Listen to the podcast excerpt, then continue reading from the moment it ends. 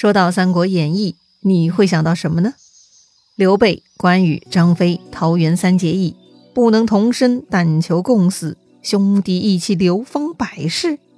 足智多谋的诸葛亮，总要把敌人耍得团团转。年轻时候气死周瑜，晚年专治司马懿。盖世枭雄曹操，有头脑，有手段，做事果断狠辣，又十分有趣。打董卓，灭袁绍，到处镇压。偏偏就放跑了刘备，搞不定孙权。淡定的孙权大帝，文治武功都很一般，但却是最会掌握平衡的人，活得最久。东吴文化风韵流传至今。所谓天下大事，分久必合，合久必分。三国这段历史啊，介于东汉与西晋之间，发生了太多精彩故事。我们呢，可以从陈寿的《三国志》中窥见一斑。但这远远不能让人过瘾啊！于是呢，元末明初大作家罗贯中先生就干了一件了不起的事情，以很多历史人物为原型，加上民间流传的故事，完美创作了《三国演义》这本以三国历史为背景的超级故事书，令一代又一代的后世人呢为之着迷。《三国演义》里头呢有历史故事，有很多典故，还有很多军事计谋，其中呢借大大小小的对战。对兵法的解读也非常到位，所以啊，有传言说《三国演义》呢是满清入关前将军们人手一册的军事宝典。其实《三国演义》又何止是军事教科书呢？也是权力斗争、企业管理的参考书啊！确实，这么经典的好书，就算没有亲自看过原著，各种评书故事、电视剧、电影也让三国故事深入人心了。那么，咱们这个专辑有啥不同之处呢？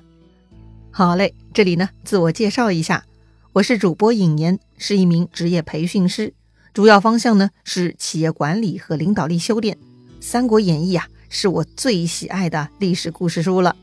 从小到大听过很多版本的三国故事，比如精彩的评书，像袁阔成、单田芳那些老前辈们的作品，那就是绝唱了。但《三国演义》这本书啊，就是很神奇。一千个人眼里能看出一千种不同滋味儿。作为一个三国迷，我听过很多版本的《三国演义》，很多呢都讲得很精彩。只不过呢各有各的侧重和解读，当然也有些不太好的哈，比如直接把白话文读出来的，听着实在费劲；还有一些简略翻译版本，翻来覆去讲的几个经典故事，省略了原书中不少精彩典故和文学，这让人感觉不太过瘾啊。甚至呢，还有一些断章取义，或者把别的故事挪到《三国演义》中去的，误导听众，真让人着急呀！这些种种呢，让我萌生了一个念头：我想亲自动手，忠于原著，细细品读《三国演义》，不着急，慢慢看，挖掘里头的精彩宝贝，寻找有趣的线索，探究有趣的逻辑，细细体会故事的精彩。于是呢。就有了你正在收听的这张专辑了。影言读书啊，有几个特点：第一，忠于原著，包括原著中有争议的瑕疵，争议嘛，大家讨论讨论呗。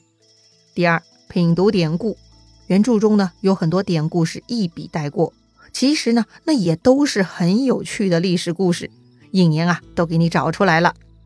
第三，思考的分享，这不是传统评书。咱们呢，从现代人的角度品读分析，算是现代评书吧。职场中的朋友们呢，劳累之余听听引言的分析，或许能对你的职场发展有一些启发。好啦，闲言少叙，咱们赶紧开始读书吧。在接下来的日子里，引言就同你一起细读《三国演义》，分享我的发现和思考。如果你有什么想法，也欢迎留言沟通哟。好啦，咱们下回再见。